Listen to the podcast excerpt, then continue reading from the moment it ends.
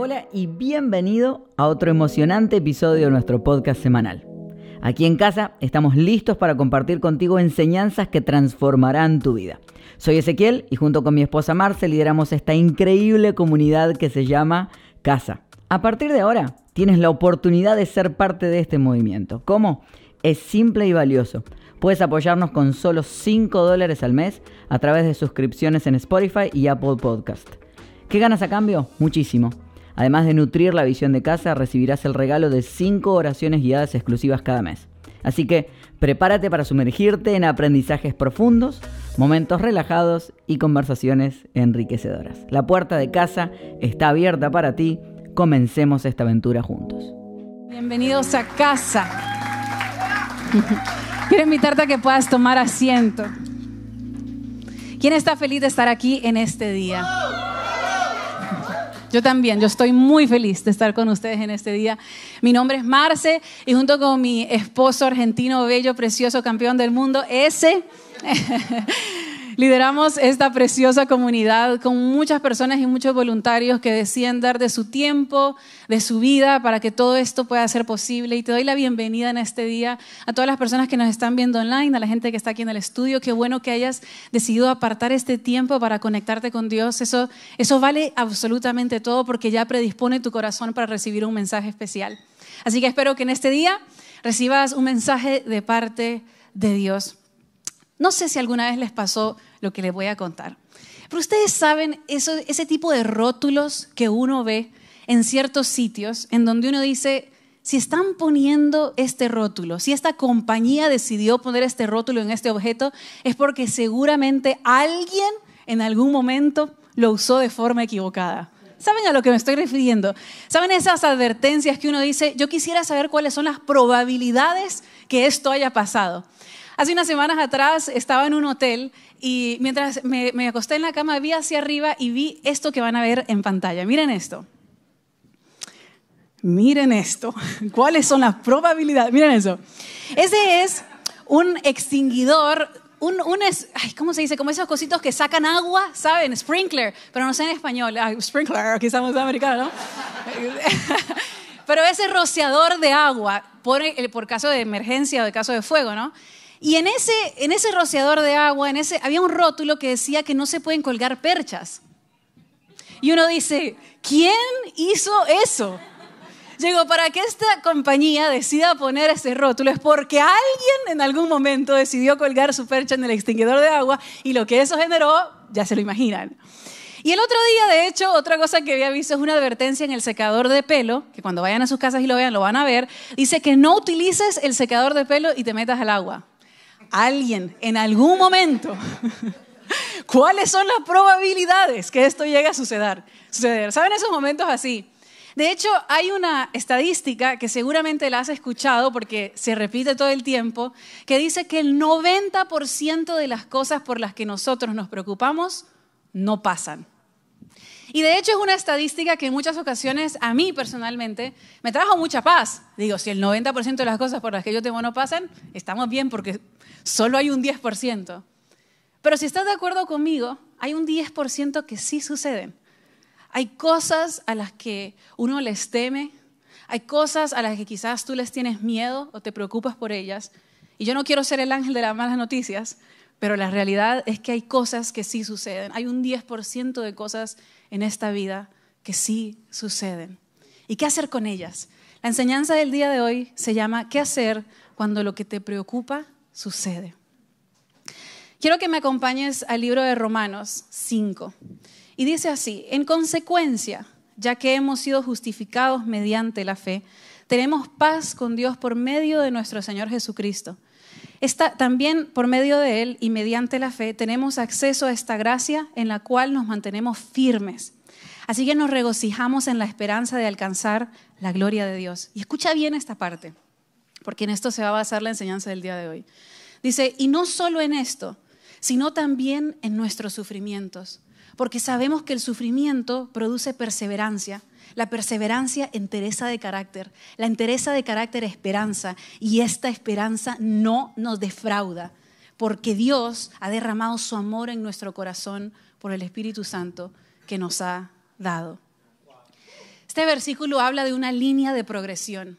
Habla de que el sufrimiento produce perseverancia. La perseverancia entereza de carácter. El carácter produce esperanza y esa es una esperanza que no nos defrauda. Sabes que el sufrimiento tiene esta capacidad de probar nuestro carácter. De hecho, es muy interesante porque la palabra en griego que utiliza este versículo para describir carácter también se utiliza para describir algo que está puesto a prueba. Si estás de acuerdo conmigo, cuando nosotros pasamos por tiempos difíciles, eso estira absolutamente todo dentro nuestro. Y yo considero que el sufrimiento tiene el poder y el potencial de destruir tu vida y voy a contarte por qué. Porque hay ciertas personas que pasan por momentos difíciles. Todos pasamos en algún momento por momentos difíciles. Pero uno de los caminos que nosotros tenemos a tomar es el decidir vivir con una amargura y con un enojo ante este mundo. Por eso yo considero que, que, el sufrimiento tiene la capacidad de destruirte, porque tiene la capacidad de hacerte un cínico de esta vida, a que tú vivas enojado con el mundo, enojado con Dios, enojado con aquellos que tienen lo que tú quieres, enojados con, con el universo por aquello que te sucedió. Y seguramente tú conoces a ese tipo de personas que viven así, que viven constantemente excusando su amargura, excusando su, amargura detrás del sufrimiento que han vivido, que viven una y otra vez contándote la misma historia de aquella cosa que sucedió hace 20 años, hace 30 años. Y sabes, no te digo esto para para juzgar a las personas que deciden tomar ese camino, sino que te lo digo para describir porque la realidad es que tú y yo tenemos la elección de tomar ese camino cada vez que pasamos por situaciones difíciles. Nosotros tenemos ese camino de volvernos personas enojadas que empiezan a relativizar todo, no, pero es que las cosas al final buenas nunca pasan. Pero sabes, este versículo nos habla también de que el sufrimiento tiene la capacidad de hacerte mejor, que tiene la capacidad de mejorar tu interior. Hay un escritor que en realidad es un psiquiatra que escribe uno de mis libros favoritos de la vida que se llama Hombre en búsqueda de sentido. El escritor es Viktor Frankl y él se gana un premio Nobel al escribir este libro. Él fue un hombre que sobrevivió al holocausto y luego se dedicó a presentar su tesis que era la logoterapia. Y él dice esta frase. Él dice, fuerzas fuera de tu control te pueden quitar absolutamente todo lo que tienes, menos tu libertad de escoger cómo vas a responder ante las situaciones difíciles.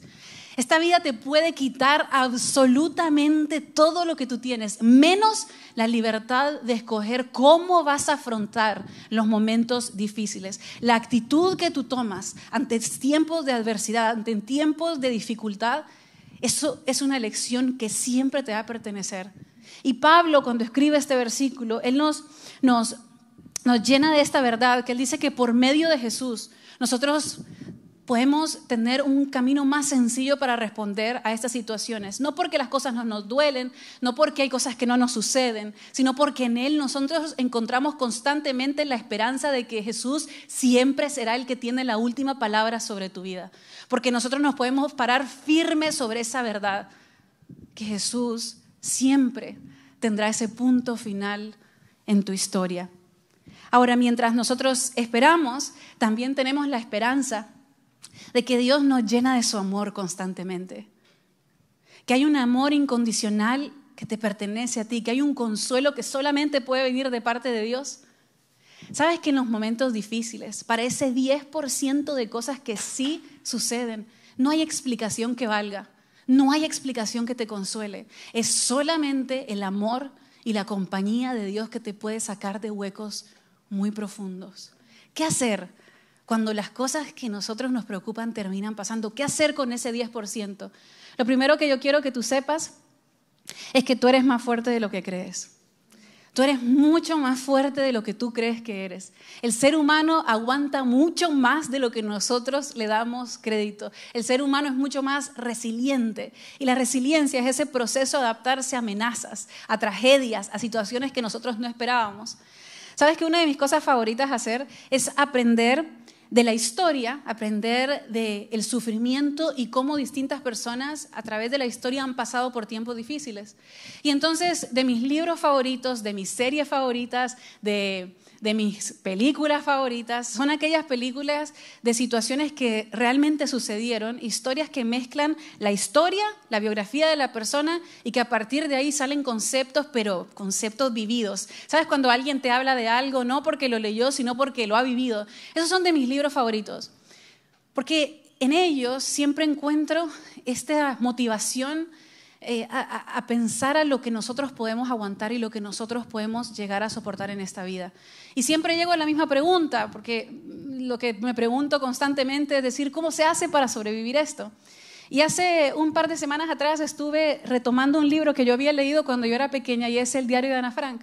Si no conoces la historia de Ana Frank, ella es una muchacha judía que decide escribir su diario, escribe, decide escribir su journal, escribir su día a día de lo que ella estaba pasando, pero ese diario se vuelve una pieza histórica porque en el momento en el que ella lo escribe es un momento muy crucial porque estaban en la Segunda Guerra Mundial y los nazis estaban detrás de los judíos y de todas las minorías. Entonces ella con su familia decide esconder en un lugar para que no los enviaran a un campo de concentración. Y ella escribe este diario que es una cosa imperdible, que te recomiendo que tú lo leas, pero con esta mentalidad de cómo se hace para pasar en tiempos de sufrimiento, cómo hicieron otras personas que pasaron por situaciones duras. Y entonces, si me conoces un poco, vas a saber que yo soy un poquito obsesiva. Y entonces me pongo a leer el libro, me pongo a leer los artículos, me veo todos los videos en YouTube, vuelvo a reconectar con todo. Bueno, así, qué pena. Pero Pero una de las cosas que, sucedió es que una amiga me recomendó una serie que se llama Una pequeña luz. Esta, serie fue escrita por, eh, fue hecha por National Geographic. Y Una pequeña luz cuenta la historia de los Frank, pero la cuenta desde la perspectiva de aquella mujer que los ayudó a esconderse, que fue la luz en la vida de estas personas. Porque ella no era judía y ella no estaba escapando de los nazis, entonces ella podía perfectamente ayudarlos a, a llevarles comida, ayudarlos a esconderlos. Es impresionante la historia de esta chica, se llama Mip. Y entonces, en uno de los capítulos, sucede que la hermana de Ana Frank, que se llama Margot, recibe su carta en donde decía que ella tenía que ir y servir a un campo de concentración. Como los Frank habían emigrado de Alemania y se encontraban en Ámsterdam, sabían que esa carta no era para ir y servir a un campo en donde ellos iban a trabajar, sino que sabían a dónde los estaban enviando. Entonces ella recibe esta carta, su hermana Margot, que es la hermana mayor de Ana, Frank, y cuando ellos la reciben se, se dan cuenta que inmediatamente tenían que esconderse porque ya venían por ella. Entonces Mip, la chica que los ayuda a esconderse, le dice, Margot, hoy tenemos que irnos a esconder a ese lugar y vamos a tener que pasar por un lugar en donde hay nazis que están revisando los documentos de cada persona que pasa por ahí. Y entonces ellas agarran la bicicleta y se van las dos. Y cuando empiezan a acercarse al puente en donde estaba esta revisión y tenían que pedirle los documentos a ella, en donde seguramente se iban a dar cuenta que si, que si ellos veían sus documentos, que era una judía y que ya tenía una orden de aprehensión, ella dice, yo no voy a poder, yo no voy a poder, dice Margot, no puedo.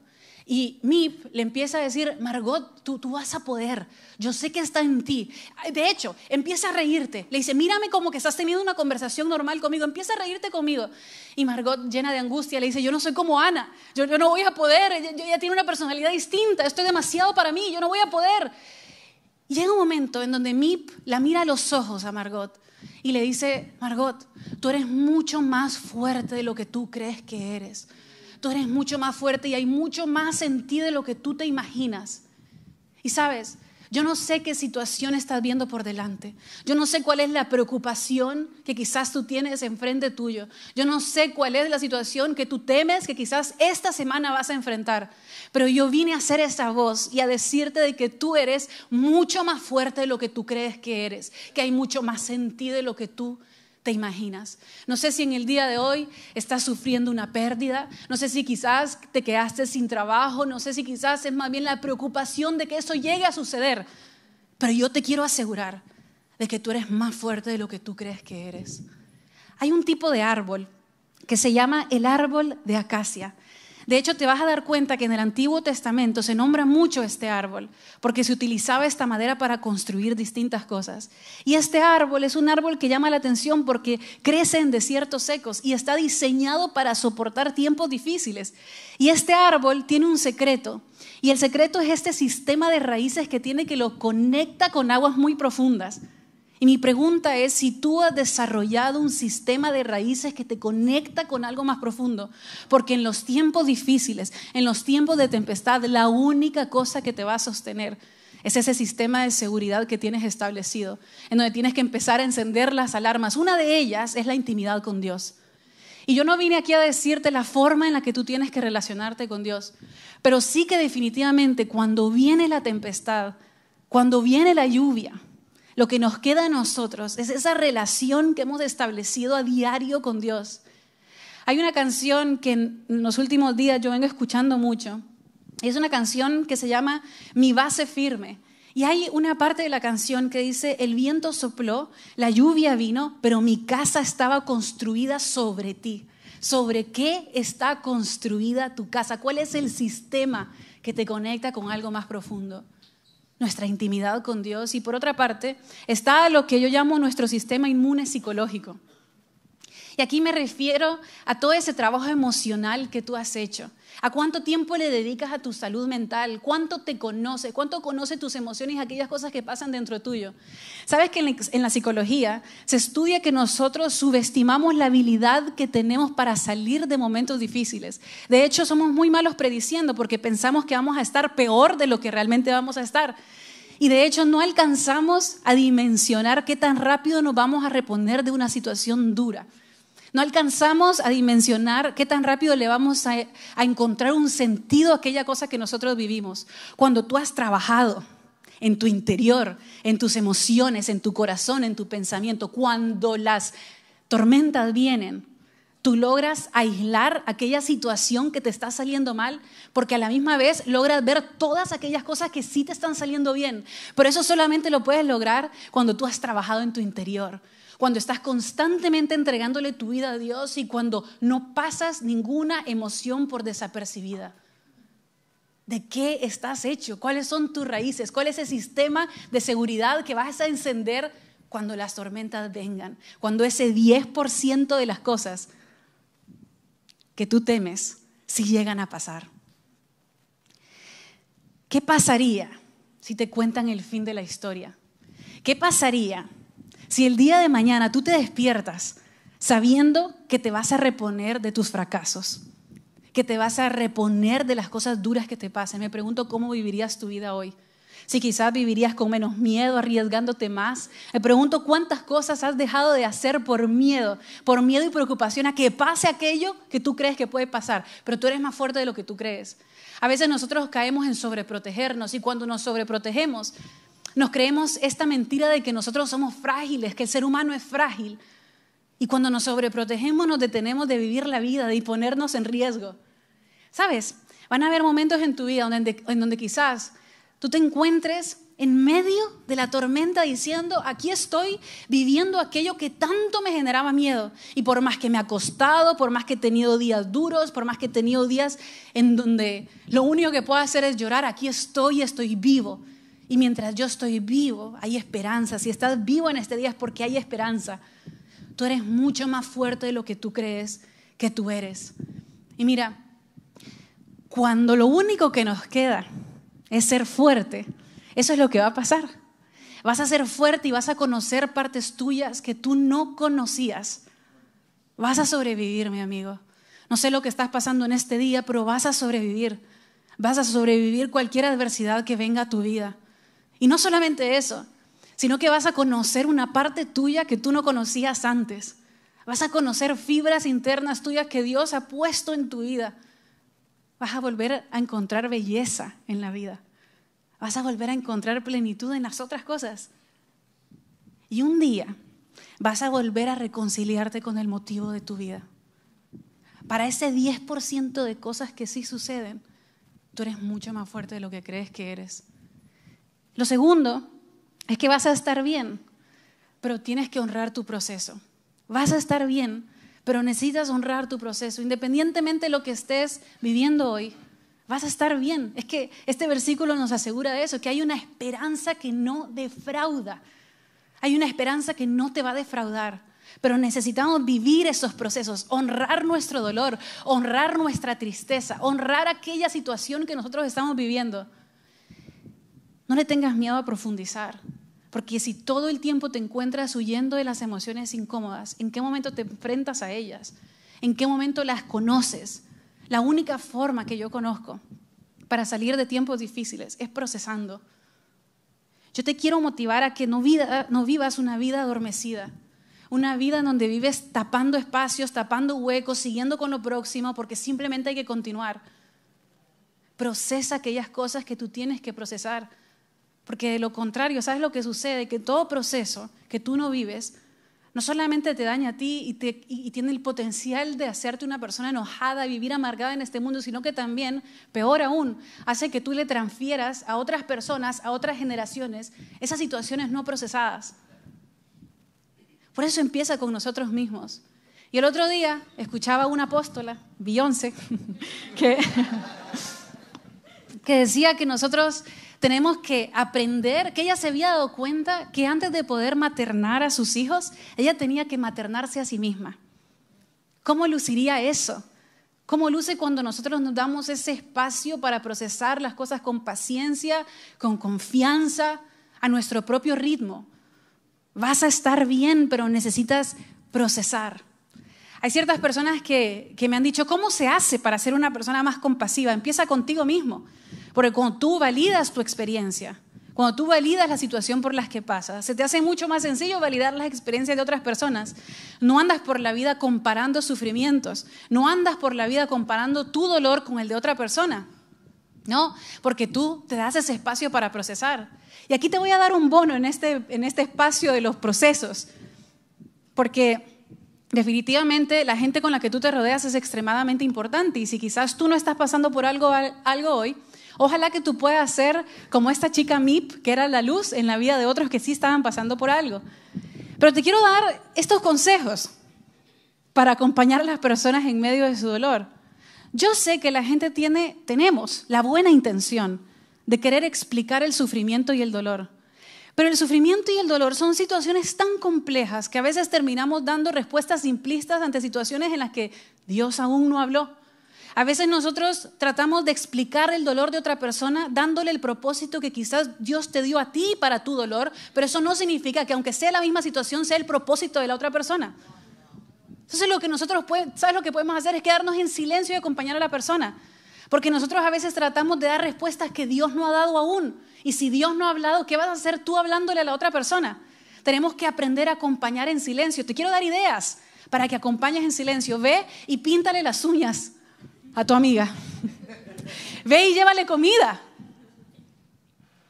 Ve y prepara una, cena y pónsela en, en la puerta. Haz ese tipo de cosas, pero en silencio. En silencio yo te acompaño. Y te voy a dar este ejercicio para que lo puedas pensar. ¿Cómo harías si tú no pudieras hablar y tendrías que acompañar a alguien en su dolor? El otro día leía que una pareja lo que hacía, y creo que lo voy a empezar a implementar con ese, es que decía que a veces uno no necesita profundizar ni hablar en detalle lo que está viviendo, pero me parecía algo tan hermoso lo que esta pareja hacía, porque lo que hacía era que tenía una velita en medio de la casa, que cuando uno de los dos la estaba pasando mal, encendían la velita.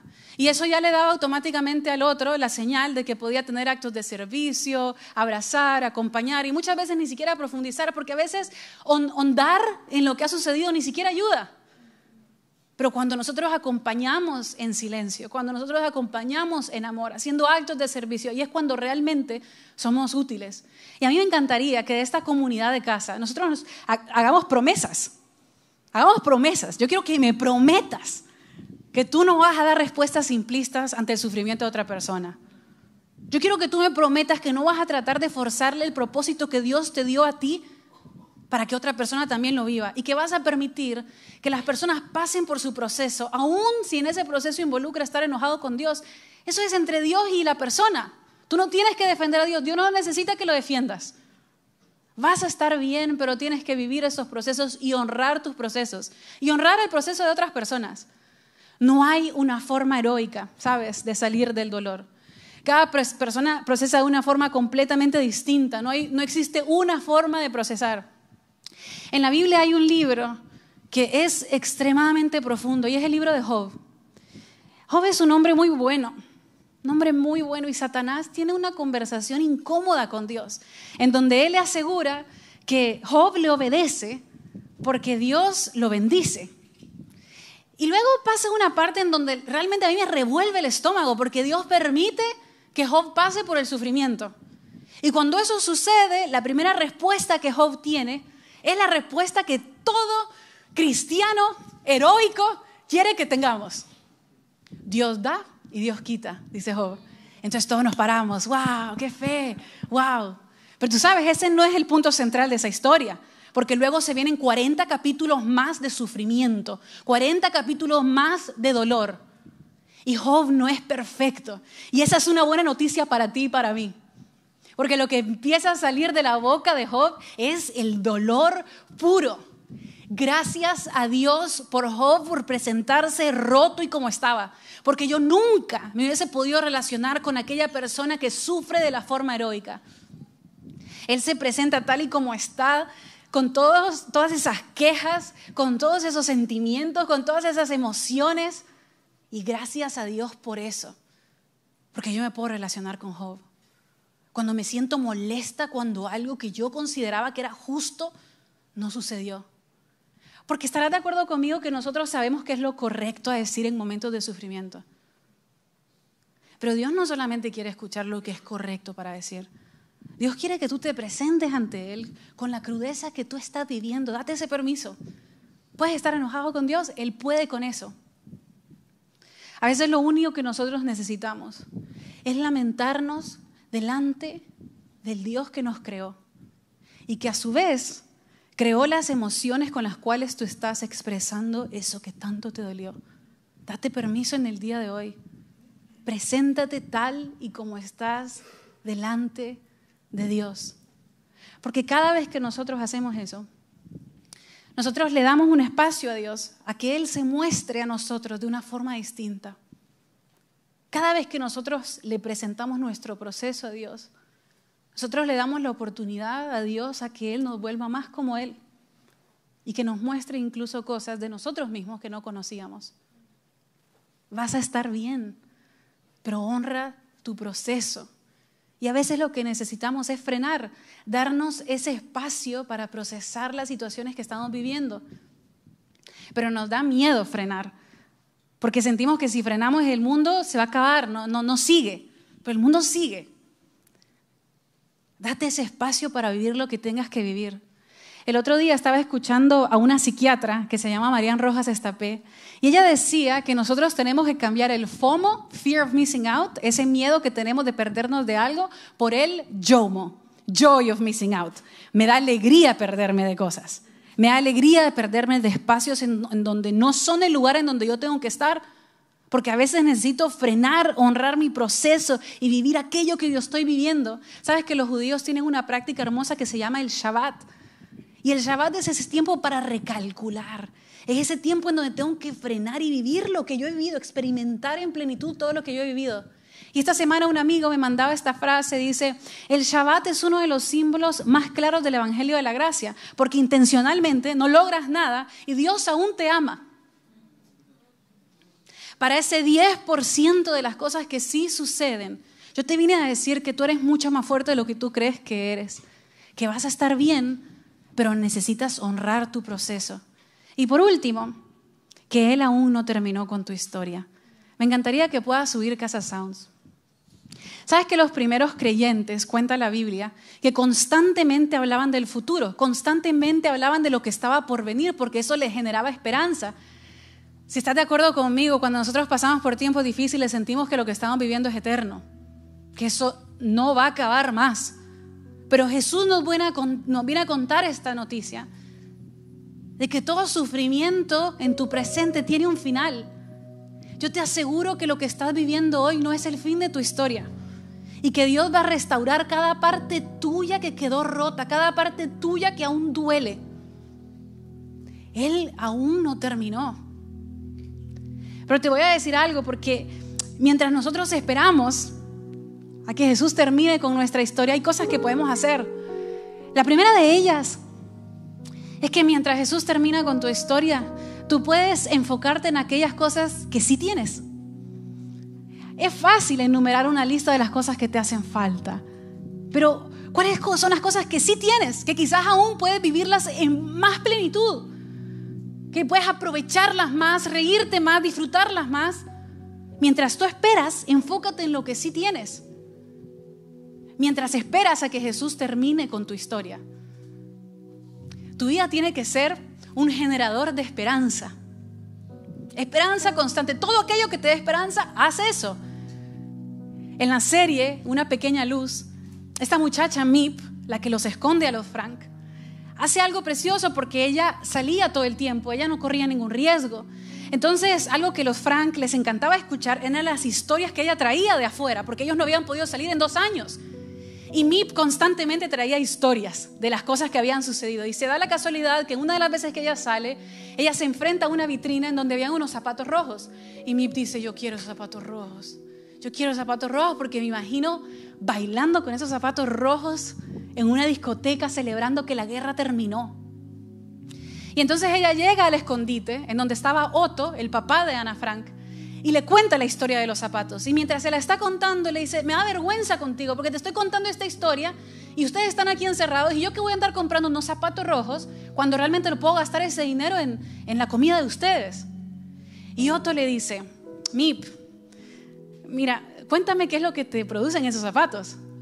Ay, es que yo me imagino ese momento en donde la guerra termina y me imagino bailando y dando vueltas con todo el mundo, me genera esperanza. Y Otto le dice, Tú tienes que comprar esos zapatos. Si esos zapatos te generan esperanza, ve y compra esos zapatos rojos. Yo no sé si tú en el día de hoy tienes que comprar unos zapatos rojos, pero quizás tengas que mandar a hacer esas tarjetas de tu compañía que tanto te ilusiona. Quizás en el día de hoy tengas que irle a comprar ese anillo a la pareja por la que tanto estás orando. quizás en el día de hoy tengas que ir a comprar ese trajecito de bebé que tanto anhelas. ¿Qué es lo que te genera esperanza? Haz eso mientras Jesús termina con tu historia. Que tu vida sea un generador de esperanza. Mientras Jesús termina con tu historia. Mientras Él pone el punto final. Vuelve a conectar con el motivo de existir. Con tu motivo de existir. Me gustaría hacer un ejercicio. Quiero que puedas cerrar tus ojos no hemos terminado aún, pero quiero que puedas cerrar tus ojos y que pongas tus manos en tu pecho. Todas las personas en el estudio, si está dentro de tus posibilidades, yo quiero que pongas las manos en tu pecho. Y quiero que sientas esos latidos del corazón. Esos latidos de tu corazón comenzaron cuando apenas tú llevabas cinco semanas en el vientre de tu mamá.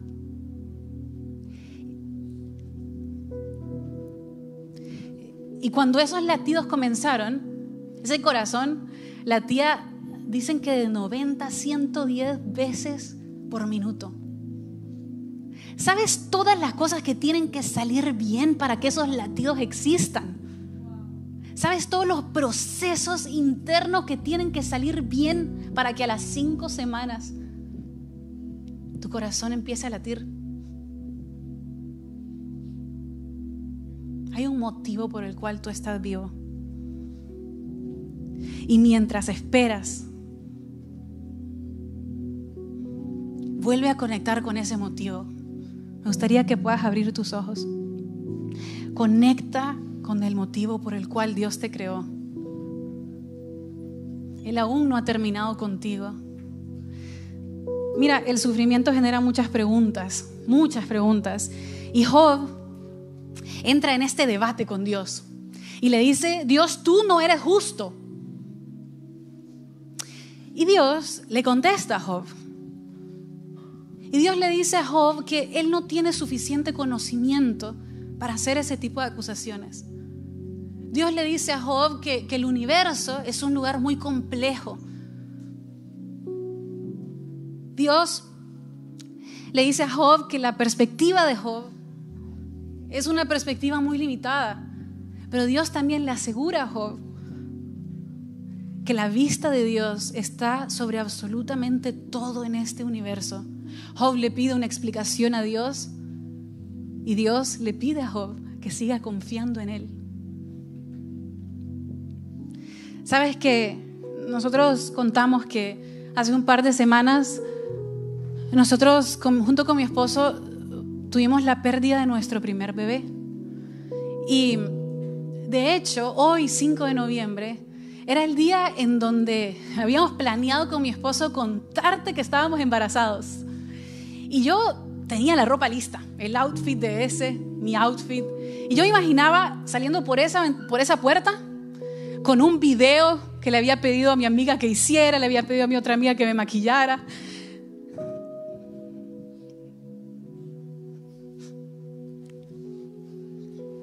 Y yo tenía toda esa ilusión de que viera mi pancita. Y algo que nosotros no te contamos es que nosotros hace varios meses que queríamos un bebé, varios meses. Y una conversación que nosotros habíamos tenido con ese hace muchos años, de hecho desde que nos casamos, era que nosotros teníamos la intención de adoptar a un bebé, que en algún momento íbamos a adoptar a un bebé. Y entonces ese me decía, primero tengamos nuestro primer hijo biológico y luego adoptamos. Yo, bueno, trato hecho. Desde que nos casamos había sido nuestra conversación. Y en el mes de julio, al finalizar el mes de julio, ese me dice, ¿sabes qué? Me dice, yo estoy listo para adoptar. Y yo estoy listísima. Y entonces, eh, en, en cuestión de un par de días, llenamos los papeles para la adopción, sometimos nuestra aplicación a la agencia y yo estaba emocionada porque después de meses de estar buscando un bebé, yo decía, ay, para mí una adopción es lo más hermoso que me puede pasar en esta vida. Y de hecho sometimos la aplicación y solo quedaba una parte, firmar y pagar lo último que se tenía que pagar. Y ese me dice, hagamos algo, me dice, estas dos semanas las podemos tomar para orar Oremos y después de dos semanas sometemos la aplicación ya la última para empezar el proceso de adopción. Y así hicimos. En esas dos semanas yo me empiezo a sentir mal y quedo embarazada. En esas dos semanas de espera. Y luego perdemos al bebé. Y yo, cuando salimos del médico, yo estaba enojada con Dios. Yo decía, yo no te entiendo. ¿Para qué todo esto? Si yo estaba bien con la adopción, ¿para qué me vas a hacer pasar por todo esto? No te entiendo. No entiendo tu voluntad en este momento. ¿Para qué ilusionarme para luego no? O sea, yo estaba tan molesta con Dios y empecé a, a discutir a Él preguntas. Yo tenía miles de preguntas. Pero después de unos días, agarré todas esas preguntas que tenía y que sigo teniendo las agarré todas y las metí en una cajita en donde la rotulé y le puse, no entiendo. Y esa cajita está ahí guardada.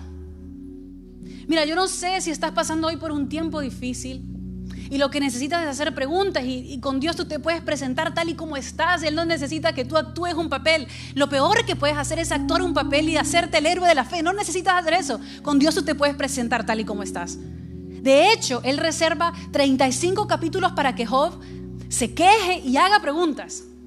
En mi proceso, a mí me hizo bien guardar esas preguntas y dejarlas en esa biblioteca imaginaria. Esas preguntas que yo no entiendo.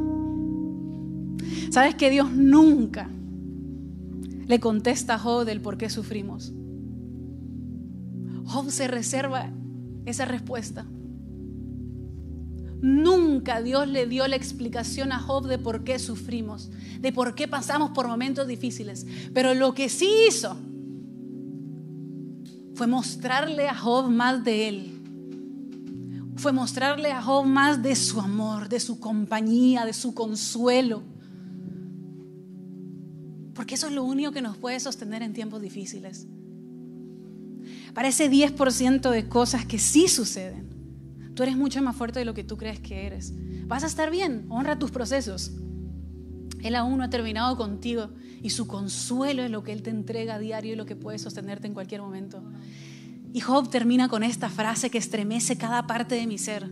Él dice, yo antes había escuchado de ti, pero yo ahora te conozco. Mira, yo soy de esas personas que a mí me gusta mandarme mensajes de texto a mí misma extraño, ¿no? Pero A mí me gusta mandar mensajes de texto a mí misma.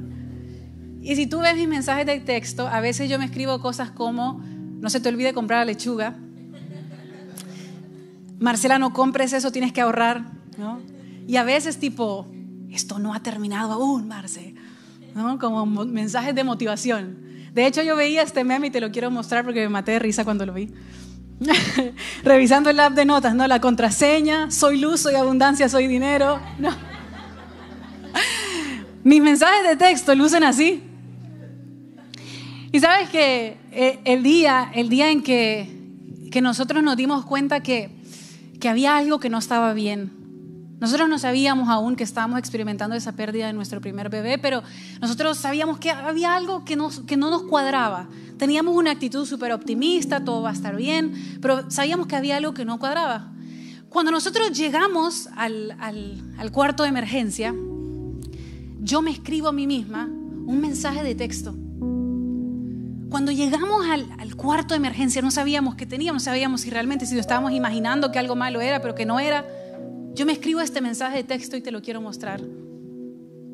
Septiembre 29, yo me escribo, I will be okay, vas a estar bien. I am stronger than I think that I am. Soy más fuerte de lo que yo creo que soy y estoy completa. Tú eres más fuerte de lo que tú crees que eres. Vas a estar bien. Y a pesar de que Él aún no terminó contigo, tú y yo estamos completos. Cada tanto me preguntan cómo estamos, cómo estoy. Estoy bien, procesando, viviendo cada día a la vez, dándome ese espacio para procesar, así como también lo tienes que hacer tú. Yo me di cuenta que yo soy más fuerte de lo que yo creo que soy. Y me aferro a esa promesa y a esa palabra de que Dios no ha terminado conmigo y tampoco ha terminado contigo. ¿Qué puedes hacer cuando esas cosas a las que te preocupan suceden? Vas a estar bien. Me gustaría que puedas cerrar tus ojos, mi Dios. Te doy gracias porque tú eres un Padre fiel. Por más que a veces las situaciones por las que pasamos nos hacen dudar, nosotros sabemos que cada duda es un espacio para, para creerte más a ti, para tener más fe en ti.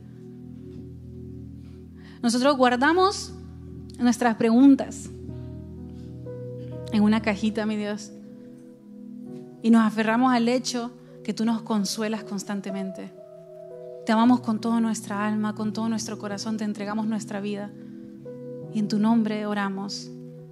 Me gustaría que te quedas ahí mismo con los ojos cerrados. Y quizás hoy es el primer día en donde tú estás escuchando de Jesús. Jesús te ama profundamente. Y lo único que tienes que decir es, Jesús te acepto para aceptar ese amor incondicional que Él te tiene si nos estás viendo online, tú puedes escribir Jesús te necesito. Y si estás aquí, vas a hacer la oración más corta de la vida porque la, la, idea es que tú puedas seguir esa conversación con Dios y vas a decir Jesús te necesito. Dilo bien fuerte, Jesús te necesito. Y le damos un fuerte aplauso a todas las personas que recibieron a Jesús en este día.